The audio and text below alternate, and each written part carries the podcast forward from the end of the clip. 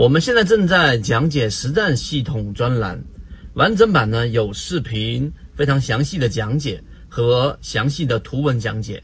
帮大家建立一个完整的交易系统。所以，如果你想进一步的系统的去建立自己的交易系统的话，可以拿出手机，可以直接在缠论专辑的简介找到我，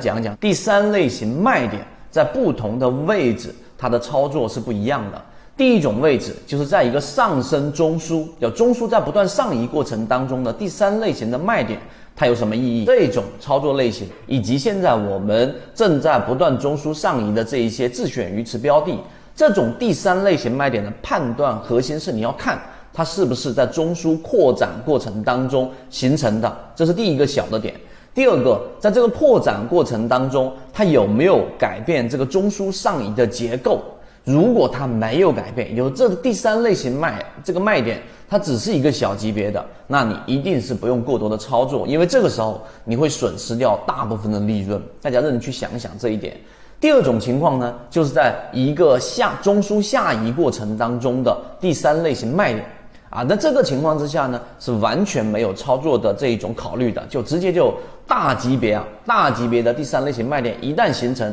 后面的所有小级别卖点都是卖股票的一个操作，因为它已经是一个中枢下移的这种结构了。你去纠结到底是三分钟还是五分钟还是三十分钟，你都没有留意到它其实是在大级别上中枢下移的。那么这种标的，除非你是想去找第一类型买点。除此以外，那根本就是把股票操作掉，然后换其他的标的，这是第二种类型。